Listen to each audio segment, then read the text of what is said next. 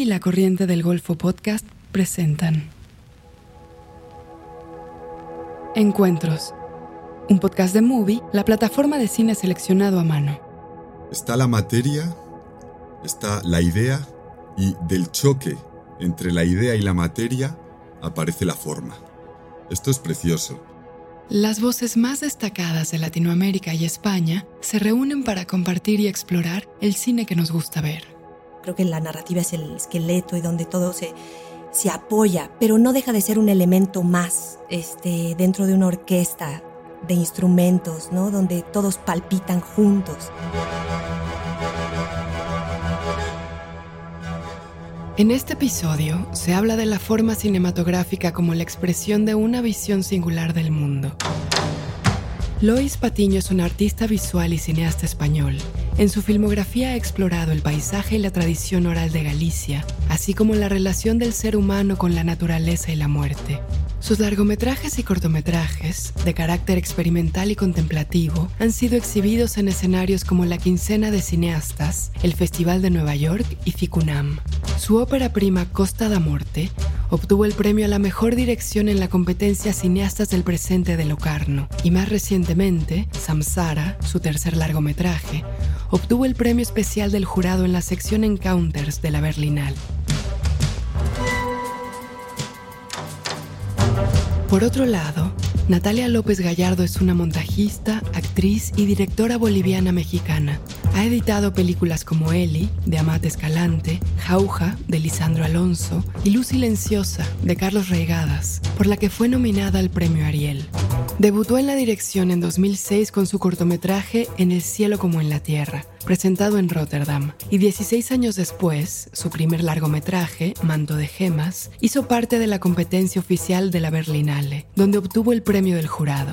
Mediante el uso predominante del fuera de campo y una aproximación enigmática al entorno, López Gallardo retrata el complejo entramado social instaurado por la violencia en México. Lois y Natalia se reúnen aquí para reflexionar sobre sus procesos creativos y sobre la necesidad de renovar la relación entre la forma y la narrativa en el cine.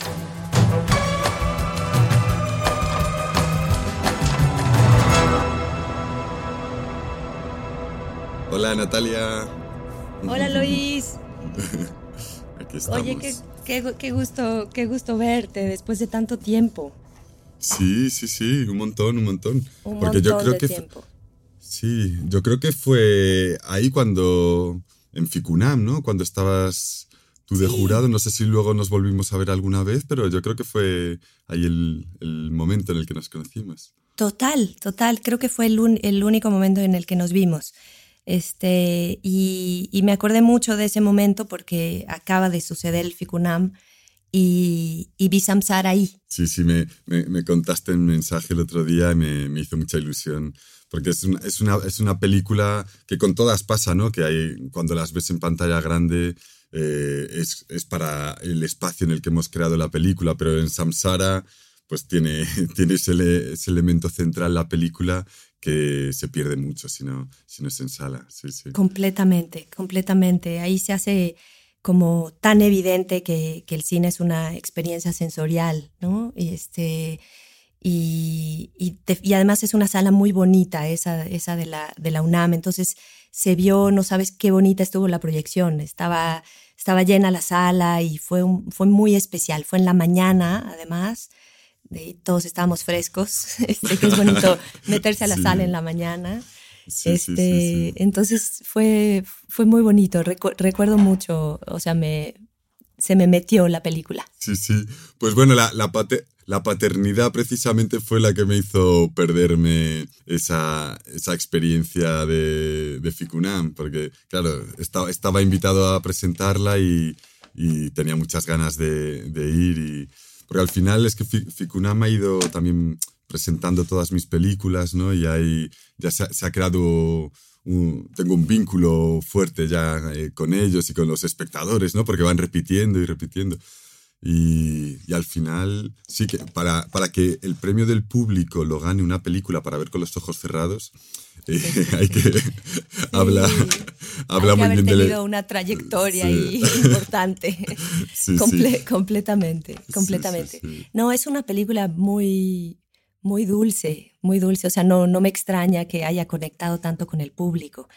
Este, pero sí, pues sí, la paternidad te va a tener todavía un buen rato ahí Sí, este, cuando, cuando, se, pone un poquito más tranquilo. nunca, ¿no? ya hasta siempre. Los, los, tuyos me, los tuyos me dijiste que era 15 y 12. Sí, 15 y 13. 15 y 13. Este, 15 y 13 y medio. Y, y sí, los retos son completamente diferentes ahora. Eh, y el, tu espacio vuelve, que eso es increíble. Realmente recuperas tu, sí, tu espacio personal, tus momentos de soledad y vuelves a, reconectar con, contigo. Y eso es, eso es un regalo, o sea, lo empiezas a valorar de una manera brutal, ¿no? Este, pero pues sí, los primeros 10 años, camarada. 10. Episodio 1. Idea contra materia.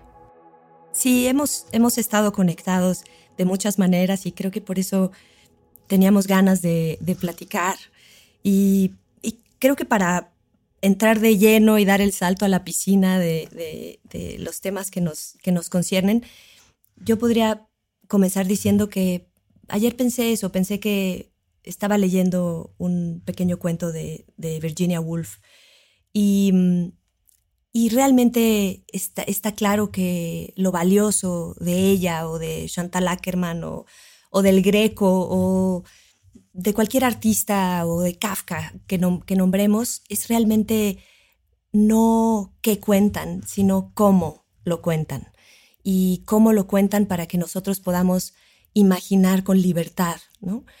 Este, entonces ya ese cómo no es una capa formalista, sino la expresión de una visión, una forma singular de ver el mundo. Este, y creo que justo en el cine, cuando la cámara y el sonido no están al servicio solamente de la narrativa, sino al servicio de esta, de esta entidad mayor, entonces surge como un lenguaje que, que, que es descifrado como por primera vez. Entonces, no, no, creo que la narrativa se deba de eliminar en absoluto, ¿no? No me refiero a eso, creo que la narrativa es el, el esqueleto y donde todo se, se apoya, pero no deja de ser un elemento más este, dentro de una orquesta de instrumentos, ¿no? Donde todos palpitan juntos. Y creo que justo de esta forma, este, eh, donde todo lo que necesita estar ahí está ahí, este, es de donde nace el contenido de la película. Em, es de, donde nace la, filosofía o las ideas de la, la película, ¿no? Y, y creo que justo este contenido y esta, este, eh, el néctar de, la, de, las películas nace de este diseño y, tal vez del acercamiento honesto a la materia que uno está filmando. ¿no? Sentí mucho, mucho esto em, pensando en, la forma y, me preguntaba cómo es la génesis de tus películas, ¿no? ¿Cómo surge la forma en tu proceso creativo? Mm.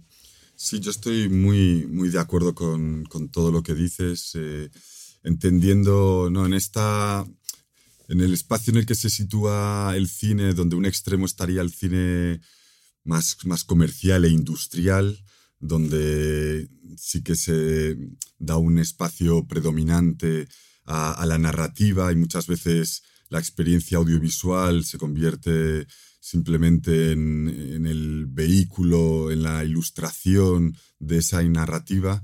Y en el otro extremo está el cine eh, como arte, donde procuramos nosotros explorar, eh, que precisamente está ese, espacio de, búsqueda de innovación. ¿no? El lenguaje cinematográfico o todo arte eh, es infinito. Eh, se sigue innovando en pintura y, se lleva pintando desde las cuevas prehistóricas, ¿no? Eh, y, se, y, tiene muchos menos ingredientes que en el cine, ¿no? Entonces, yo creo que hay, hay, estos espacios y, a nosotros nos interesa este espacio de, mm, subrayar el cine como experiencia, ¿no? que ha, salido ese término. Para mí hay, un par de citas en torno a esto de, pensadores que, a mí me han hecho reverberar mucho los, pensamientos. Ahora cuando hablabas, una, de esta no me acordaba, pero mientras te escuchaba, que es de, de Straub, eh, que dice, eh, está la materia, está la idea, y del choque entre la idea y la materia aparece la forma. ¿no? Esto es precioso. Y él, lo llevaba al ejemplo del escultor, ¿no? Eh, de madera, de piedra. Tienes la piedra, tienes el tronco, tienes, vienes con la idea. Y en ese proceso de tratar de llevar tu idea a la materia, o que hay, no es llevar tu idea a la materia, sino hay una cuestión de escucha a la materia, ¿no? de, atención a la materia y, si las vetas de la madera vienen por aquí o vienen por allá, pues el escultor va a tratar de fomentar, ¿no? de, de ese diálogo, eh, choque, lo llevaba él, aparece la forma, ¿no? Entonces, ni la forma eh, es un a priori eh, inmutable, ni la materia es algo que haya que preservar en, su esencia, ¿no?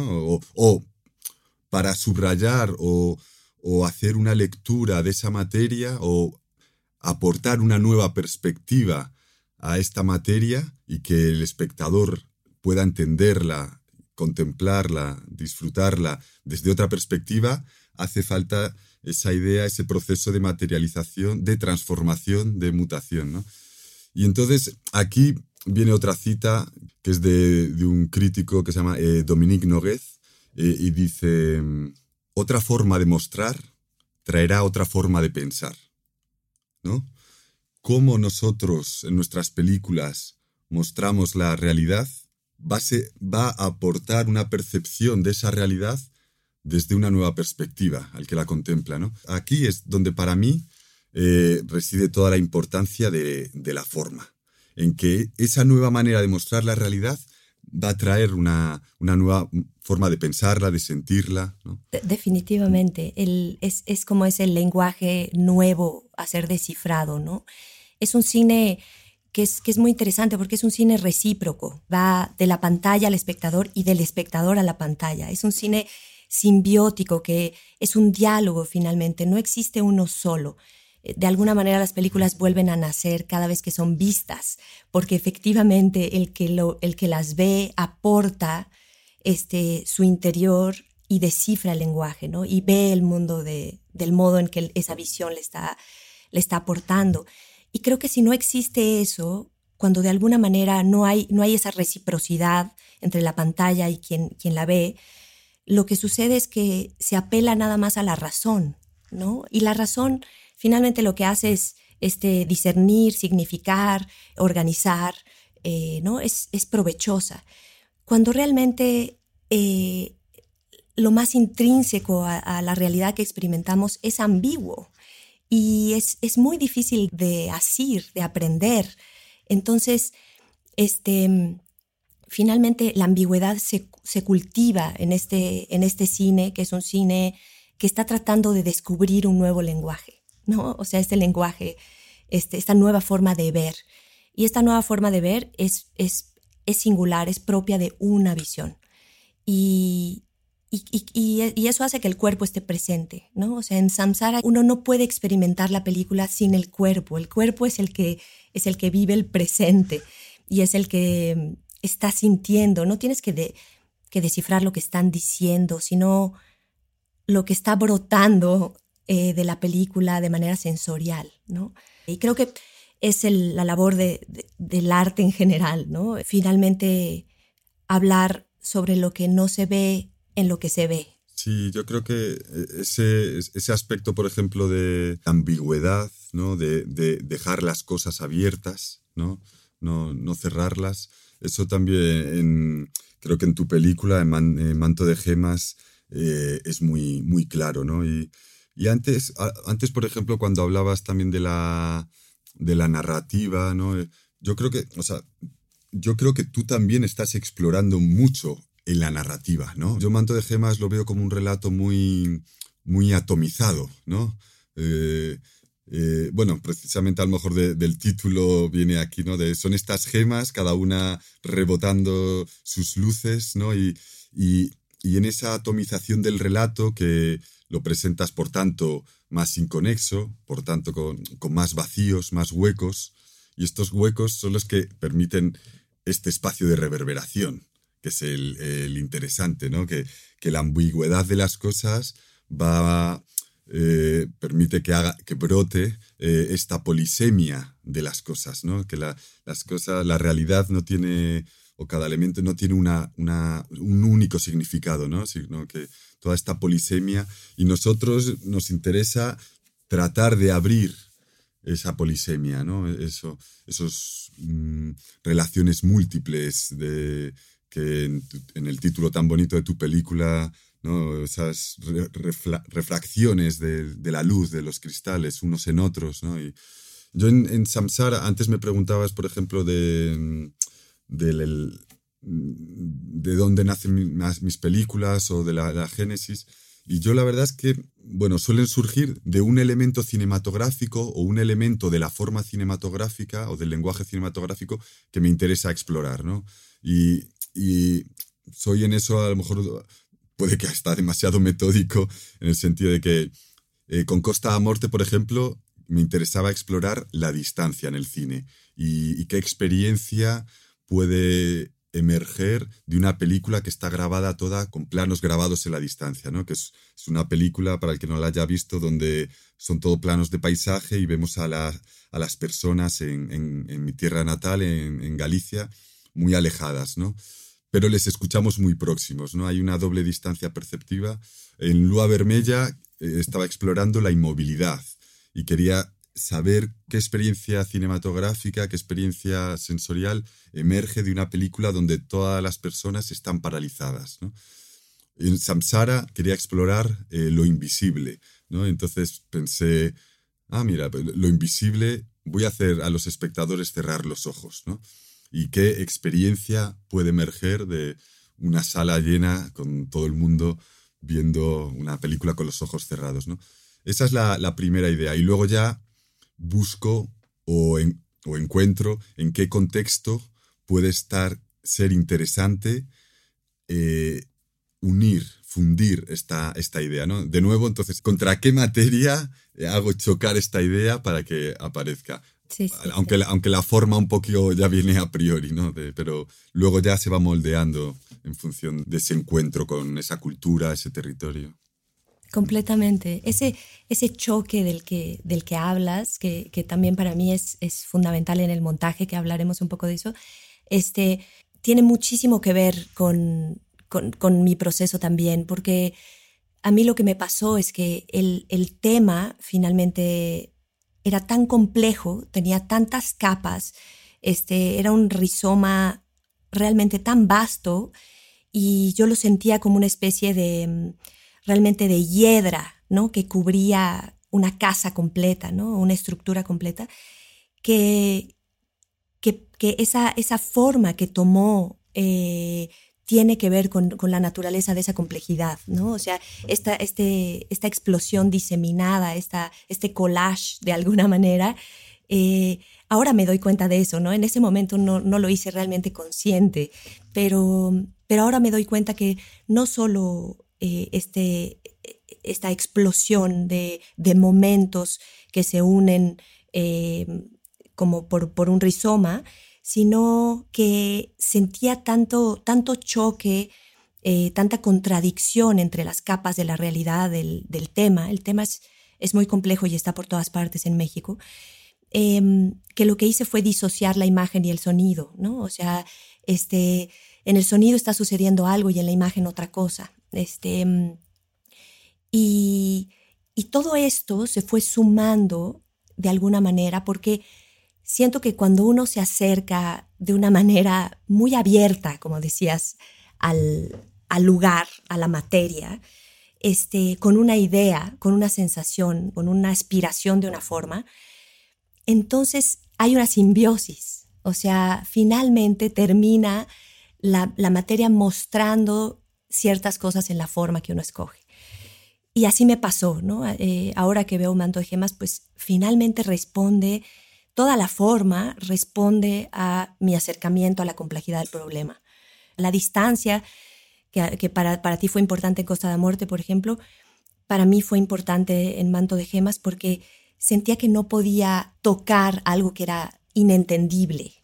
Este, entonces que había que tomar distancia, había que tomar distancia del dolor, tomar distancia de la tragedia, tomar distancia de la cantidad de capas que involucraba esta tragedia. Y me era muy, eh, muy importante de alguna manera acercarme a un, a un tema así de manera celular. O sea, creo que eso, es, eso también está en tus películas. O sea, si uno trata de describir un problema social gigante y se acerca al todo, entonces de alguna manera puede caer en una especie de discurso panfletario.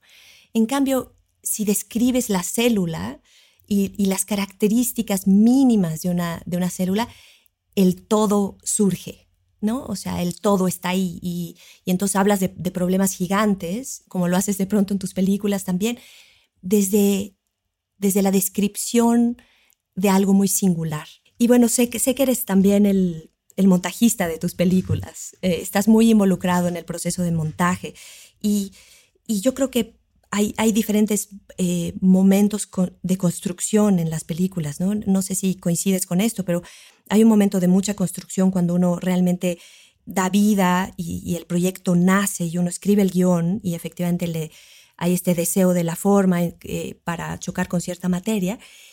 Y después está el rodaje y en el rodaje, a mí yo me acuerdo que, que Carlos, mi marido, en algún momento me dijo, el rodaje es el momento de la pasividad y yo en el momento en el que me lo dijo, no lo entendí porque, porque me parecía contradictorio, ¿no? Pero después me di cuenta que efectivamente sí, en, en el rodaje hay que tener, hay que quedarse quieto para recibir. Y si, y si, no, y si no recibes lo que la materia te está, te está brindando, con una brújula que vas navegando por esa realidad, eh, probablemente te pierdas de mucho, ¿no?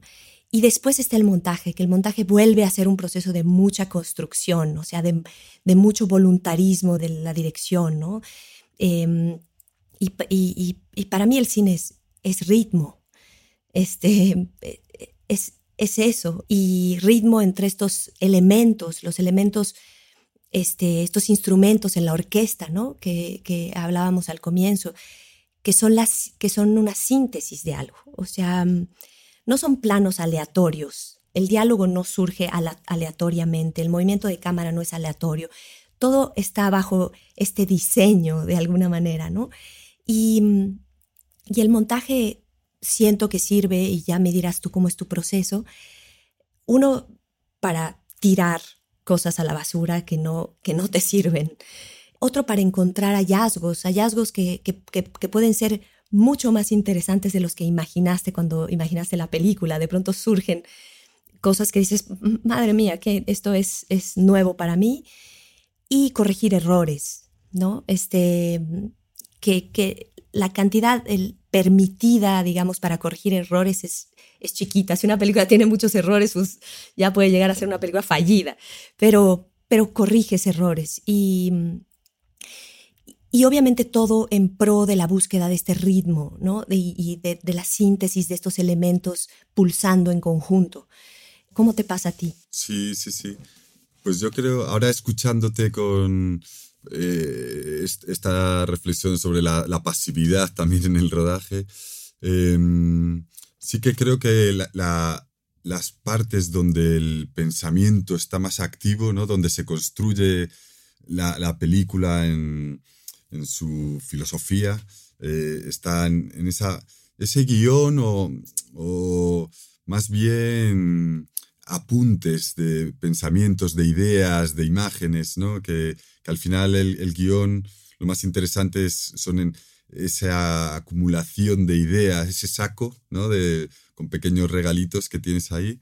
Y, esas, esas ideas eh, escritas en el papel ahí para, para mí está, es el momento máximo de, de pensamiento, ¿no? Eh, el rodaje lo siento como sí, que es este periodo de escucha, eh, de escucha hacia lo que sucede y de reaccionar rápido, ¿no? Es como el, el, momento de donde hay que estar muy ágil para, y es de, yo lo, tengo mucho como de, de resolver. O sea, ahí, ahí está, eh, tenemos las ideas, tenemos este tiempo limitado y hay que ejecutar esto que se ha pensado de la mejor manera. Si la realidad nos lleva a un lado o a otro, tener la intuición de, de y la reacción rápida de saber cuál es el mejor camino ante este suceso que acaba de acontecer, ¿no? Y entonces sí que no es un momento de, pensar mucho, ¿no? Sino de resolver, escuchar y reaccionar eh, con agilidad. Y luego llegamos al momento que a mí yo creo que es el que más disfruto, eh, que es el montaje también, porque ya hay una calma, ya tienes toda la materia prima con la que vas a trabajar, todas las imágenes, sonidos, todavía puedes grabar algo, imágenes hay veces que también puedes regrabar cosas, pero bueno, ya tienes tu, cosecha, tu colecta, y ahora ya es eh, con calma eh, irle dando forma, ritmo, eh, y, ahí yo soy un poco distinto a, a los directores habituales que porque me gusta trabajar yo, yo solo, porque me, me, gusta la intimidad, igual que hay películas también que he grabado incluso yo solo, ¿no? El rodaje, porque al trabajar en un cine contemplativo, muchas veces, Costa Morte, eh, a veces estaba con, éramos dos a veces, que era mi novia de entonces, eh, Carla Andrade, y a veces grababa yo solo. Eh, mi, último cortometraje que estuvo en Berlín también, El Sembrador de Estrellas, lo grabé yo solo eh, en, Tokio. Entonces, al venir yo también del arte contemporáneo, donde hay mucho esto del do it yourself, me gusta mucho esa autonomía también. Y me gusta sobre todo eh, la intimidad con las imágenes. Entonces, ahora que, tengo hijos pequeños, pues el momento en el que puedo trabajar más es por la noche. Entonces llega la noche y estoy ahí trabajando ideas. Pero cuesta mucho más este elemento que decías tú de una de, las patas del montaje, que es el desechar cosas, ¿no? Cuando tienes otra persona contigo y sobre todo si no eres el director de esas imágenes, que sabes el trabajo que te ha costado grabarlas, eh, voy aprendiendo a desechar cada vez más rápidamente, pero al principio me aferraba mucho a las imágenes. Yo no me siento segura con lo que me dice. No seas tan tonta. A nadie le gusta que la anden checando. No hay forma, María, de ayudarte, la verdad. Yo no tengo nada que ocultarles. Los muchachos escuchan todo. Ya sabes cómo se ponen. No hagas enojar a los niños, María, por favor. Si yo no he hecho nada.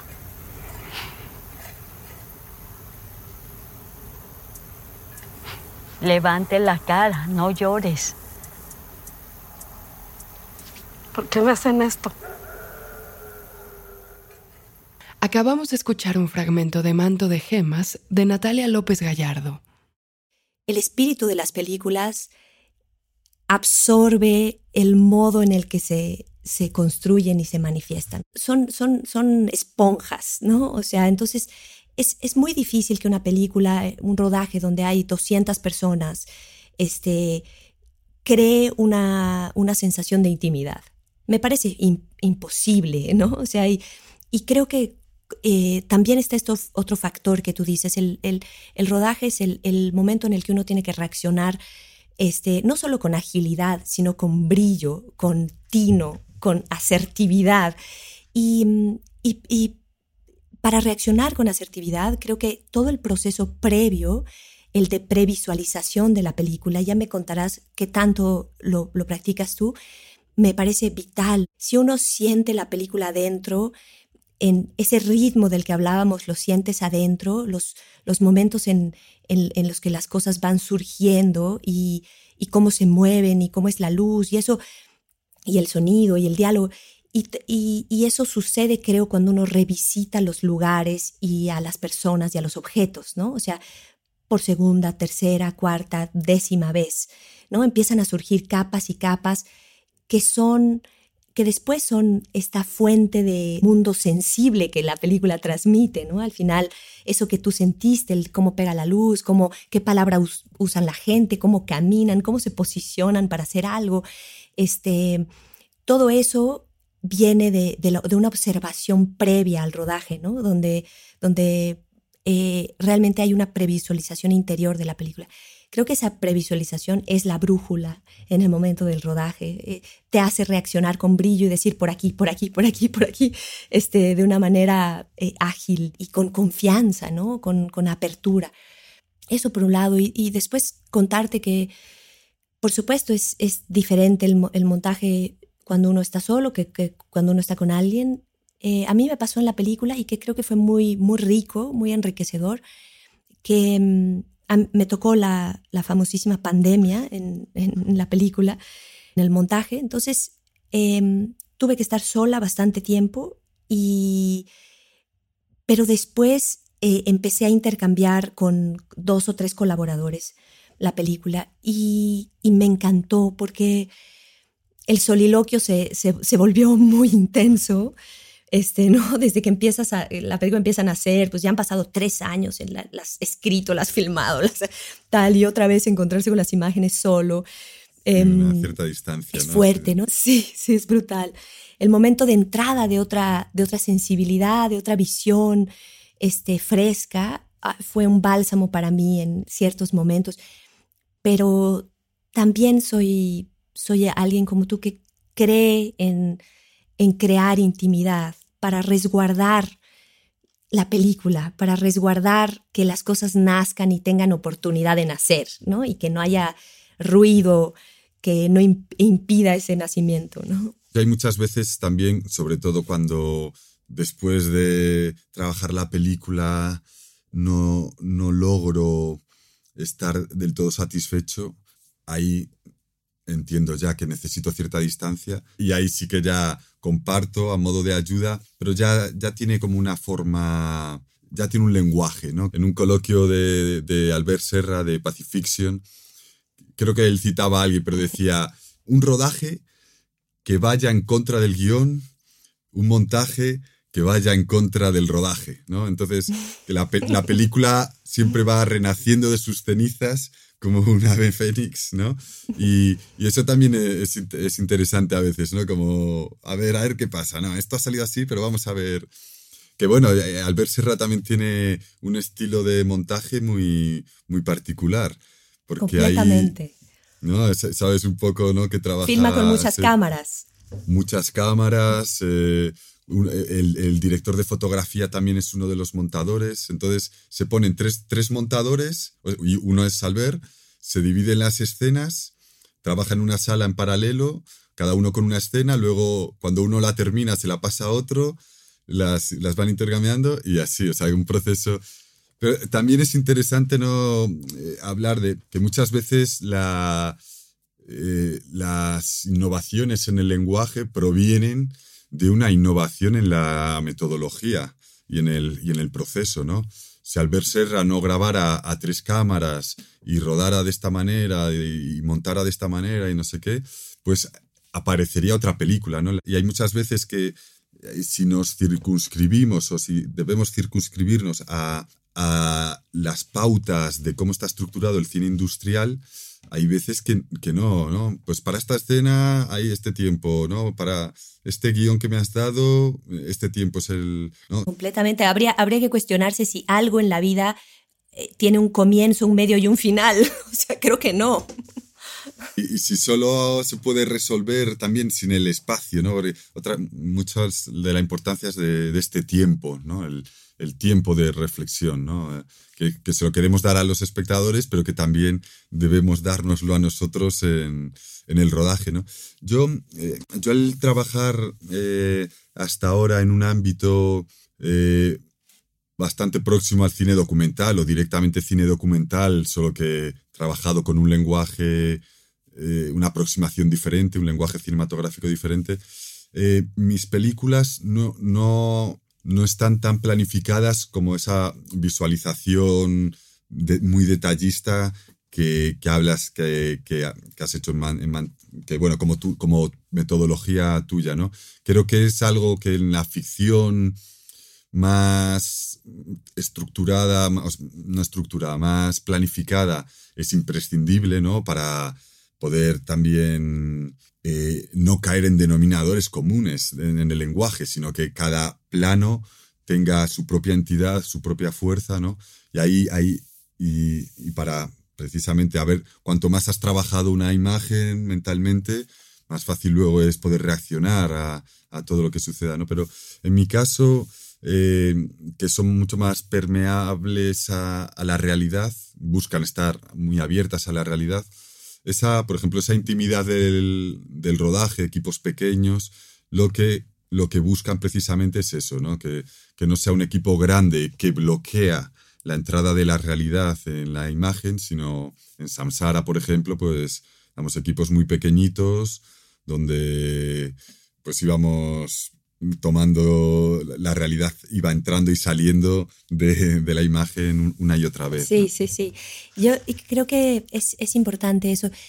A diferencia de lo que se puede creer en esta planificación o previsualización de la película, lo que, lo que te brinda, siento, es flexibilidad. O sea, Em, cuando las películas efectivamente están sostenidas en una narrativa y, su intención es transmitir cierta información en cada uno de los planos, entonces finalmente hay una imposición de algo eh, preconcebido a la realidad, ¿no? Entonces la realidad pierde su valor, muere de alguna manera para encarnar esto preconcebido.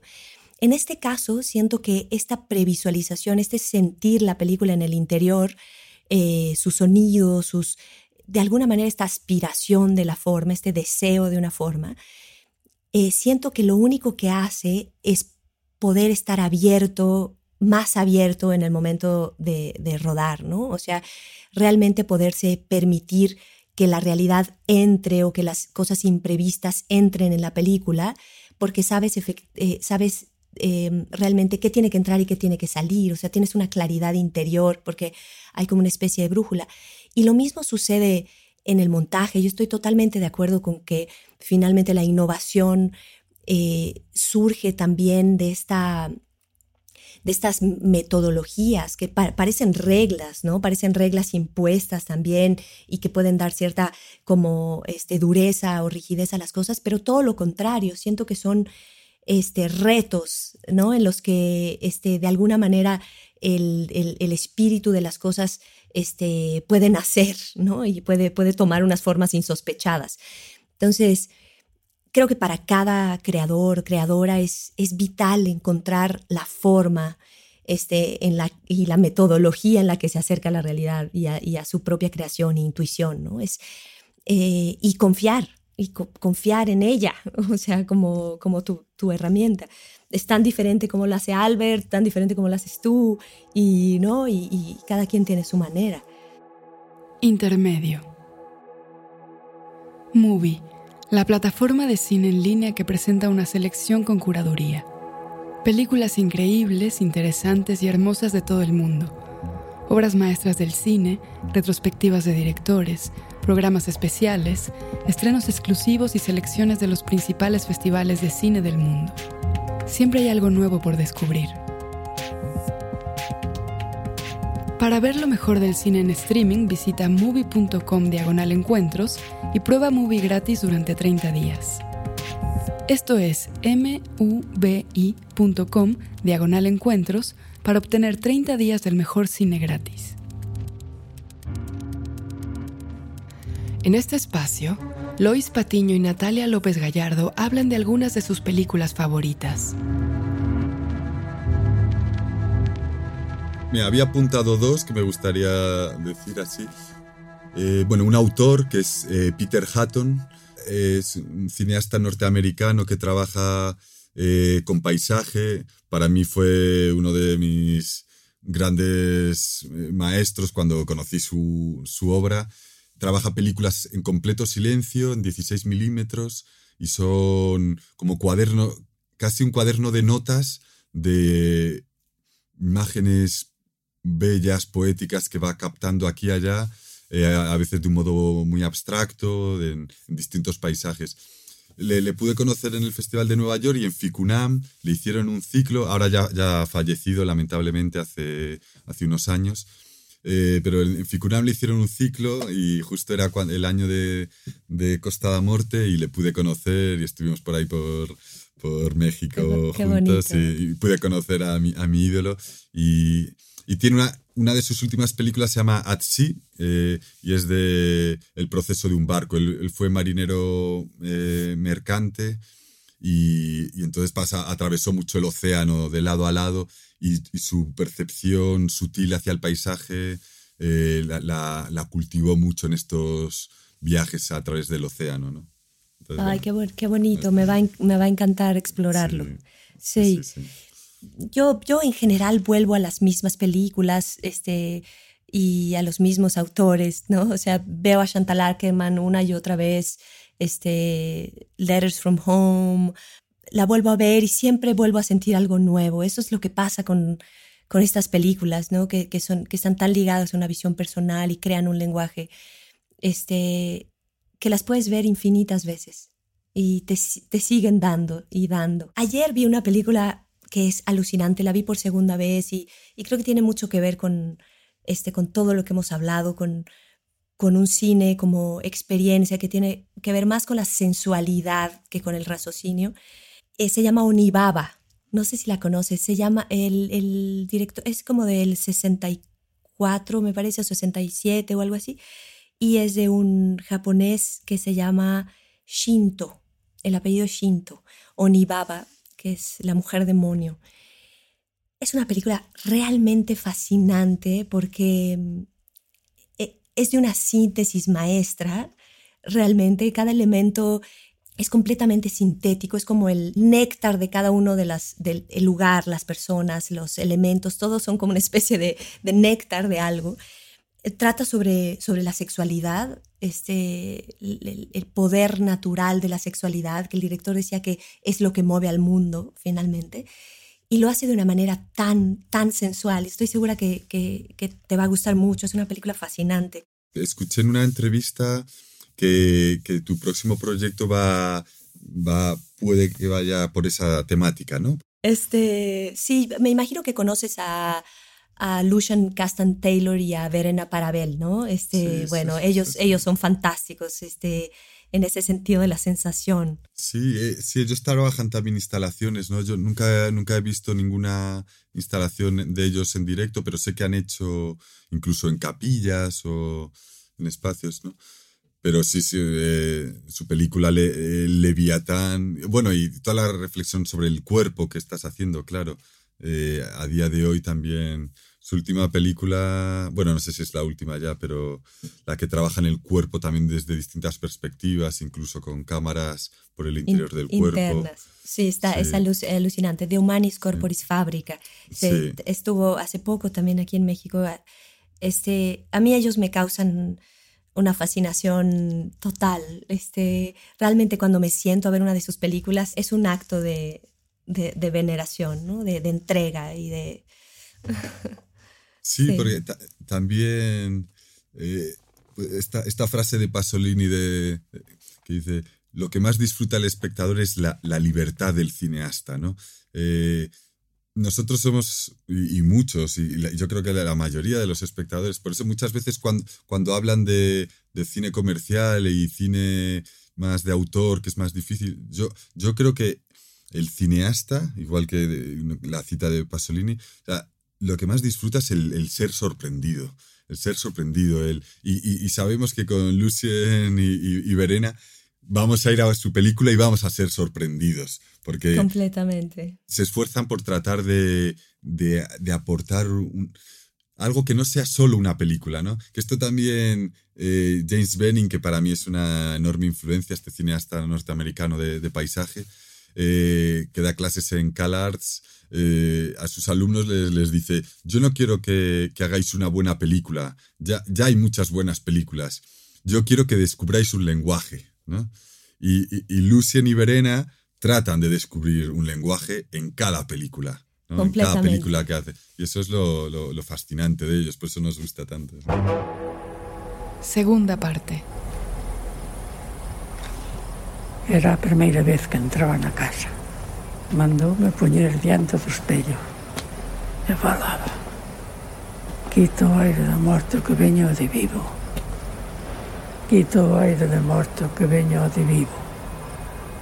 Colleu un coitel e dixo Mírate no espello. E no espello eu vía salir fumo do meu corpo. Acabamos de escuchar un fragmento de Lua Vermella, de Lois Patiño. ¿Cómo son tus guiones, Lois? Claro, yo tengo hasta ahora de tres largometrajes. Acabo de, de rodar un, cuarto. En Costa da Morte, que es una película mm, documental, antropológica, grabada en, en mi tierra, eh, eh, donde parto de que voy a grabar siempre de una manera determinada, ¿no? De- que es esta distancia y luego el sonido, ¿no? Entonces el, el guion ahí era, quería, quería retratar eh, el mayor número de trabajos que se desarrollan en el entorno natural eh, en Galicia, ¿no? O sea, como una especie de película de la ant- antropología del trabajo, ¿no? Entonces, pues íbamos a ver a, mariscadoras, a percebeiros, eh, gente que trabaja el campo, le- leñadores, todo lo que pudiéramos ver del trabajo del paisaje, ¿no? Que también yo, yo vengo y me interesa mucho la, la exploración del paisaje. eh, hago un cine que podría entrar dentro de estos términos de cine contemplativo, de contemplación, que lo he ido derivando también mucho a un cine meditativo, ¿no? Que la, la contemplación y la meditación van muy unidos y, eh, y cada vez me ha interesado más esta experiencia introspectiva de la meditación. Eh, entonces el guion de, de Costa da Morte pues tenía todos estos trabajos que yo quería ir retratando, eh, una serie de lugares también concretos del, del territorio que quería retratar y luego una serie de, eh, de contenido mm, histórico y legendario sobre que, iban a, que era al final lo que iba a dar identidad al paisaje, ¿no? esta sedimentación de, de leyendas e historias que quería que aparecieran ¿no? y que eh, pues van a ser los temas de conversación que les eh, sugiero a los personajes que escuchamos allá lejos. ¿no? Eh, y entonces, esa, a partir de ese listado, pues a medida que iba ya, bueno, Percebeiros, ya tengo imágenes que- que me gustan, sugerentes, voy a pasar a, a otro territorio, ¿no?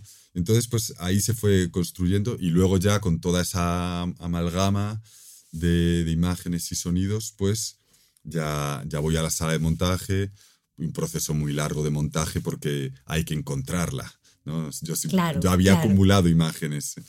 Y, y esto, sí, sí. pues en películas documental más acumulativas, yo, yo trabajaba de un método muy acumulativo. En Lua Vermella, que es la segunda, un poco parecido, pero con, en vez de grabar en la distancia, eh, la forma cinematográfica de nuevo era clara, que era grabar figuras inmóviles en el paisaje, un poco como si fueran pinturas de Edward Hopper, ¿no? Eh, pero en, en Galicia.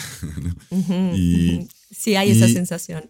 Y la temática ahí era más el imaginario fantástico gallego vinculado a, a la muerte, a los muertos, al más allá, porque es el, el imaginario que da más identidad a Galicia, ¿no? que son la- las meigas, una especie de brujas, la Santa Compaña, una procesión de fantasmas, ¿no?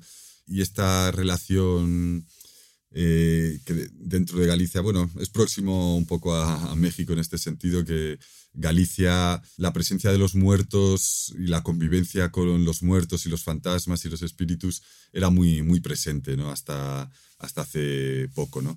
Y trabajaba con un proceso de investigación de estudios antropológicos, ¿no? había un trabajo de campo de un antropólogo en los años 60, 70 sobre estas temáticas muy profundo, muy, muy interesante.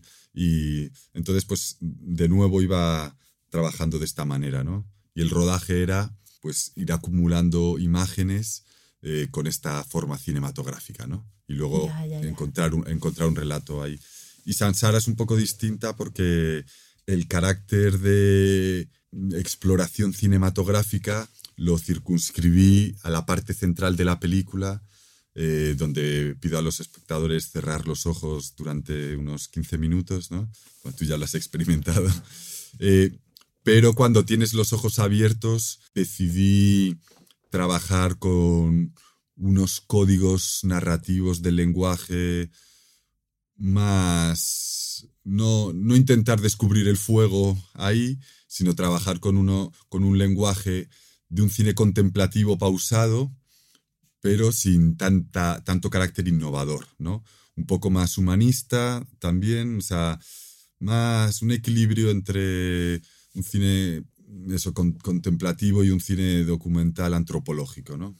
Eh, por, porque el carácter de radicalidad en el lenguaje, para que sorprendiera más, quería eh, dejarlo ahí en esa parte central. Completamente. Y además la segunda parte este, el humano desaparece de alguna manera y eso, eso te, da, te da una amplitud increíble, ¿no? O sea, creo que efectivamente la innovación estaba ahí en otra parte y fue, me parece muy bonito que, hayas, que le hayas dado su poder a eso, porque sí se siente y la película se va soltando a medida que se desarrolla, o sea, el, el comienzo puede, puede ser muy descriptivo, ¿no? Finalmente, de la vida en un lugar, de, la dinámica entre las personas, de la rutina, de las costumbres, de la, y después la película va tomando una dimensión en la que efectivamente lo invisible se hace presente, ¿no? Y creo que la ruptura del, centro eh, antropomórfico es vital. Mira, por ejemplo, la, génesis de Samsara es, más, un poco más singular. Eh, entonces, yo estaba reflexionando sobre la idea de lo invisible en el cine, cómo se había representado lo invisible en el cine, qué formas podría encontrar interesantes para tratar de... Y ahí es cuando se me ocurre la idea de los ojos cerrados. Y esta idea la tengo yo en la cabeza durante unos años, hasta que doy con el libro tibetano de los muertos, que es esta guía eh, la que te dice lo, cronológicamente lo que te vas a ir encontrando en el más allá, eh, sonidos, imágenes, dioses, dioses bondadosos, dioses malvados, todo a lo largo de, esas semanas que puede llegar a, durar ese paso por el bardo, por el más allá. Entonces cuando encontré este libro, vi claro que fundir esta idea que quería de lo invisible con ojos cerrados a este tránsito por el más allá, también porque me interesa mucho cómo distintas culturas conciben el más allá, cómo se relacionan con la muerte, cómo imaginan la muerte, qué mitos y leyendas han emergido de, esa problemática o de esa preocupación, ¿no? que se han inventado para cubrir ese hueco de vacío eh, y, dar cierta calma y sosiego. Bueno, pues, pues los budistas, esta rama del budismo inventó este, este relato que les ayudó a, a, sosegarse. Y entonces, pues una vez tengo la idea y tengo el libro, pues necesito ya los espacios donde reencarnarnos. ¿no? Y entonces ahí es donde entiendo que para arrancar la película desde un contexto budista, pues tengo que ir a un país eh, budista y ahí pues explorando un poco, mm, fui ahí un poco por descartes también, digo, no quiero ir a lugares muy, muy trabajados, ¿no? Donde ya muy representados en el cine, también siempre, por supuesto, la, esta preocupación de la, del europeo eh, yendo a, a, distintas culturas, ¿no? con todas las, las problemáticas que esto implica que nosotros, bueno, la manera en la que yo traté de amortiguar esta cuestión fue desde, eh, de nuevo, desde la escucha, ¿no? Eh, eh, dialogar mucho, escuchar mucho a la gente de Laos, a la gente de Zanzíbar, ¿no? que es la, segunda, la tercera parte de la película. hablar con las mujeres de Zanzíbar, por ejemplo, que ahí, ahí trabajamos con mujeres que trabajan en granjas de algas. Entonces, bueno, finalmente terminamos o termino decidiendo grabar en estos dos lugares, que quería que hubiera un gran choque cultural para... La película busca ser una celebración de la diversidad cultural y del interés por el otro y, una celebración de la vida, eh, no solo humana, sino y esta convivencia de todos en el, en el planeta. Eh, que a mí también como creo que eh, hasta ahora, digamos, yo he intentado mm, trabajar películas que subrayen o que aporten cierto sosiego, cierta calma, cierta sensación de, armonía y de paz. No tanto porque sea un diagnóstico del mundo, sino como una voluntad de ofrenda y intentar subrayar un poquito, traer, traer belleza, traer cierta belleza, cierta Pero armonía. Hay dos cosas que, que, pueden ser interesantes ahora. Uno, que filmaste en 16 milímetros y eso se me hace divino. Este, y el otro día, escuchando una conversación, una discusión un poco en el rodaje de, de, Carlos, mi marido que está filmando, este, discutían por está filmando en 35 milímetros y discutían por qué era mejor, ¿no? Este, o, por, por, qué se veía mejor, o por, o por qué les gustaba más eh, todo, el, todo el equipo. Y al escuchar todo, o sea, porque no, es que, la, es que la definición, no, es que la profundidad de campo, no, es que, es que em, las cosas se sienten vivas, es que el espacio se percibe, es que, bueno, habían como, ¿no? Muchas, muchas aproximaciones y después este, pensamos que realmente no había forma de describirlo. No, no hay forma de describir eso, o sea, no, no se puede decir por qué es mejor. no hay que decir con palabras lo que no se puede decir con palabras, este, de alguna manera. Y, y, en, y en Samsara es muy evidente, ¿no? Es, es, es, muy evidente cómo ese soporte eh, aporta una, una dimensión sensorial a la película y se une a todos los elementos. Sin duda. hay otra cosa que, que, que te quería preguntar y, creo que hay, hay algo muy, muy particular, es, es la palabra, ¿no? el, el, diálogo. Para mí es un elemento fundamental porque no es informativo, ¿no? Es un elemento así como el movimiento de cámara o, la luz o, o, los mismos objetos pero la palabra pues tiene una dimensión muy, muy fuerte en nosotros, ¿no? De hecho, nos, nos identificamos con la parte verbal que somos de una manera brutal. Este, básicamente creemos que esa es la realidad. Entonces, eh, el diálogo creo que es algo que tiene que surgir en el momento preciso, ¿no? Así como, como la, la cabra muge en el momento preciso, o sea, no muge en un momento en que no debe de mugir, eh, lo hace en ese momento. Y, y el diálogo igual, siento que el diálogo tiene que surgir de una manera muy natural, tiene que ser una manifestación verdadera. ¿Y qué es, qué es la palabra en, nuestra vida? La palabra es lo que ocultamos, es la belleza del mundo, pero también la estupidez, la fealdad, las mentiras. Hay muchas cosas ahí, ¿no? Y, y, entonces en el diálogo hay muchas dimensiones humanas que no son informativas, son capas más de la realidad, ¿no? Totalmente, sí, sí. Sí, ahí yo, por ejemplo, yo he empezado mm, haciendo películas sin diálogos eh, completamente, ¿no? Porque estaba, yo he focalizado mucho y, sigue siendo mi fuente principal de interés, ¿eh? Y esta experiencia de, de, bueno, esto que hablábamos desde el principio, ¿no? De esta ambigüedad de la, de la realidad, que la palabra también muchas veces eh, cierra, Significa. Sí, hay, hay un poeta que dice, la, la, palabra pone punto y final al pensamiento, ¿no? Cierra, cierra las cosas, ¿no? Y entonces, pues bueno, empecé trabajando de, de, esta manera y poquito a poco fui introduciendo el diálogo.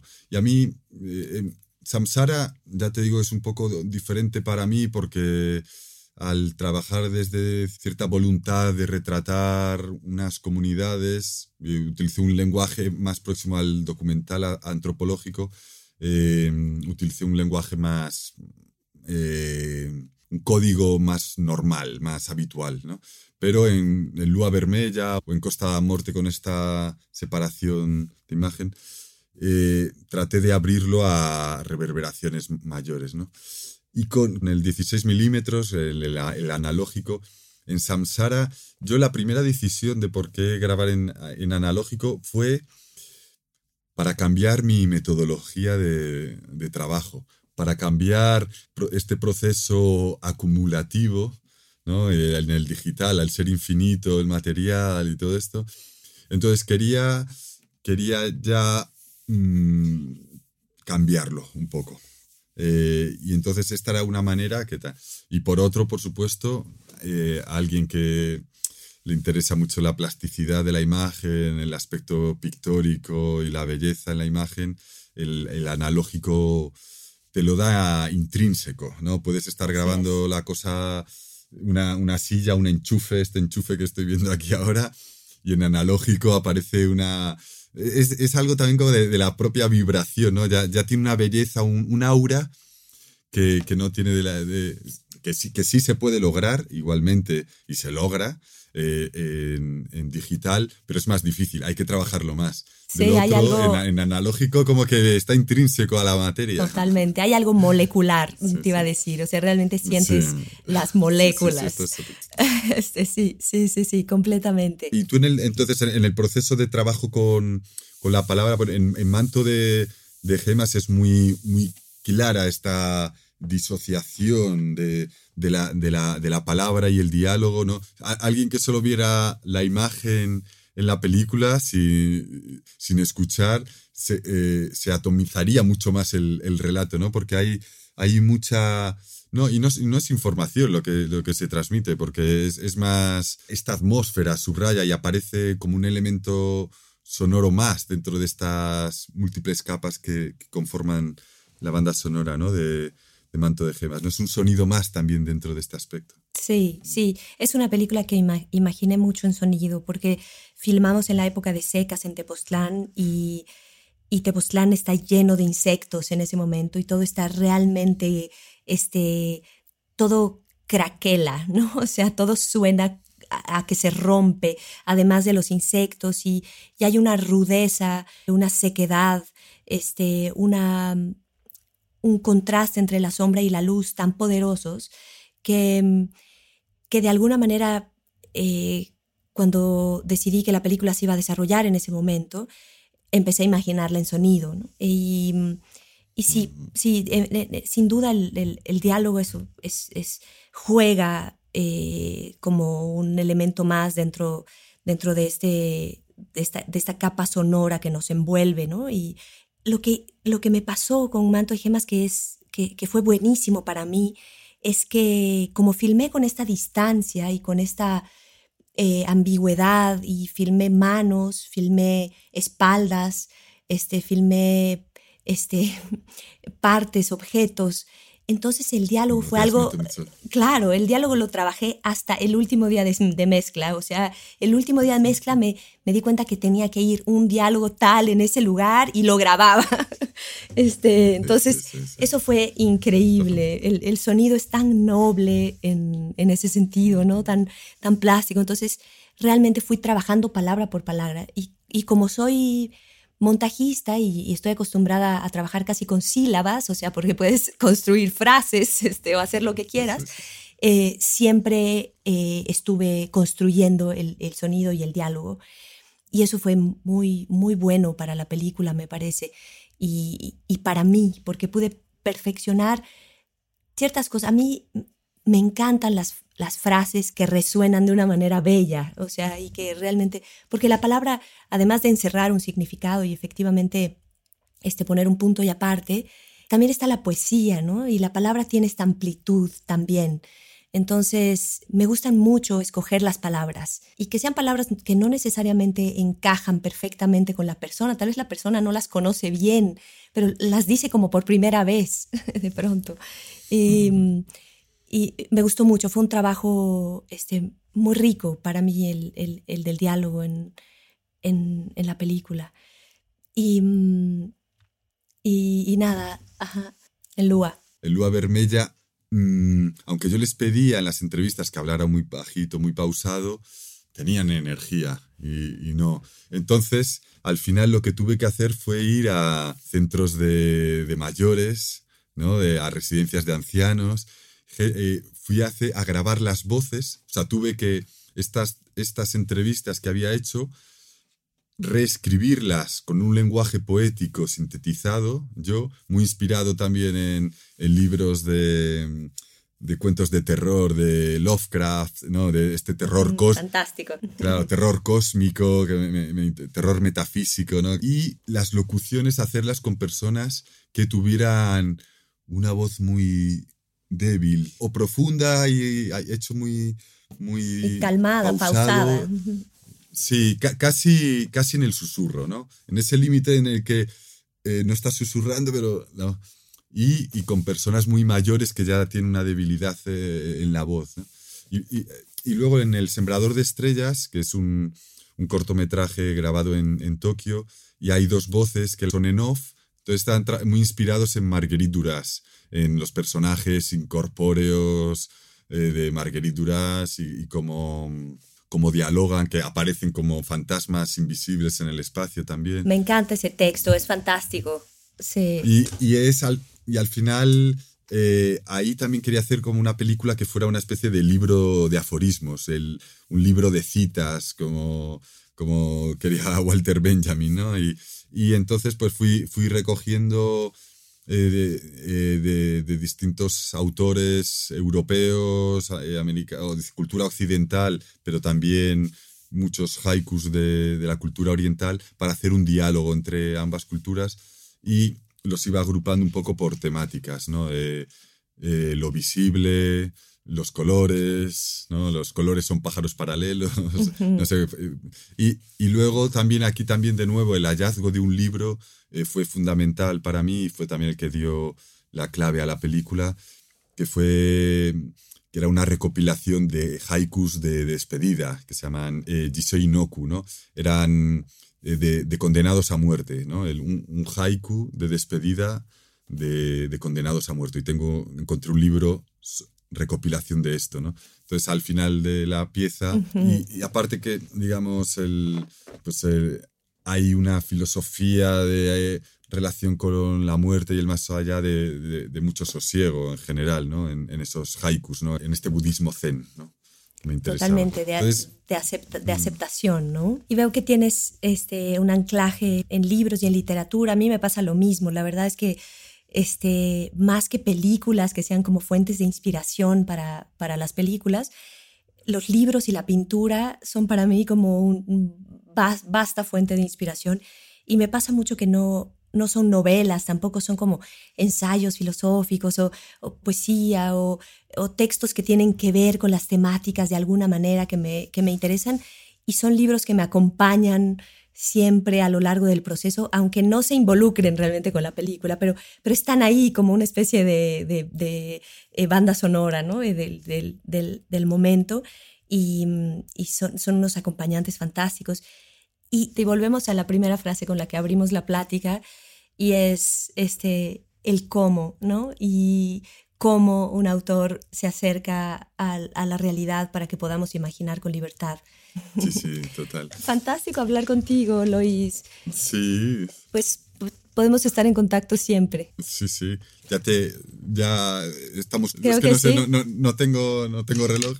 Yo acabo, vale. acabo de ver la, acabo de ver la ola y llevamos una hora y media que se pasó rápida. Ah, ¿En serio?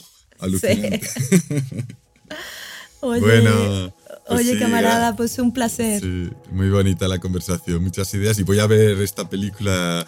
Eh, Onibaba. Eh, Onibaba, Onibaba en cuanto pueda, voy a buscarla. Completamente, completamente. Y, y, que vaya increíble esa película que tienes entre manos. Me va a encantar verla cuando esté sí, lista. Sí. Igualmente, igualmente. Un beso muy grande. Un beso muy grande, Luis. chao, chao, chao. Chao, chao. Encuentros. Un podcast de Movie, la plataforma de cine seleccionado a mano. Escucha otros episodios de nuestra quinta temporada de Encuentros, The Movie Podcast, con Víctor Gaviria, Mariana Enríquez, Laura Huertas Millán, J. Bayona, Fernando Trueba, Teddy Williams, María Elche, Elena López Riera, Luis López Carrasco y Marcelo Martinezzi. Esto fue Encuentros, The Movie Podcast, con la participación de Lois Patiño y Natalia López Gallardo. Idea, FK Karel, Sandra Gómez, John Barrenechea y Ricardo Giraldo. Producción, Ricardo Giraldo y Fernando Peña. Productores ejecutivos, FK Karel, Sandra Gómez, John Barrenechea, Diego Luna y Gael García Bernal. Investigación, guion y transcripciones, Andrés Suárez. Apoyo en guion y transcripciones, Fernando Peña. Coordinación de invitados, Mónica Pérez. Edición y música original, Andrés Solís. Voz, Elvira Liceaga. Marketing y comunicación, Sofía Chacón y Fabiola Quintero. Grabación de Lois Patiño en España, David de la Fuente en Robin Groove Studio. Grabación de Natalia López Gallardo en México, Andrés Solís en NAF Audio. La Corriente del Golfo Podcast y Movie, todos los derechos reservados 2023.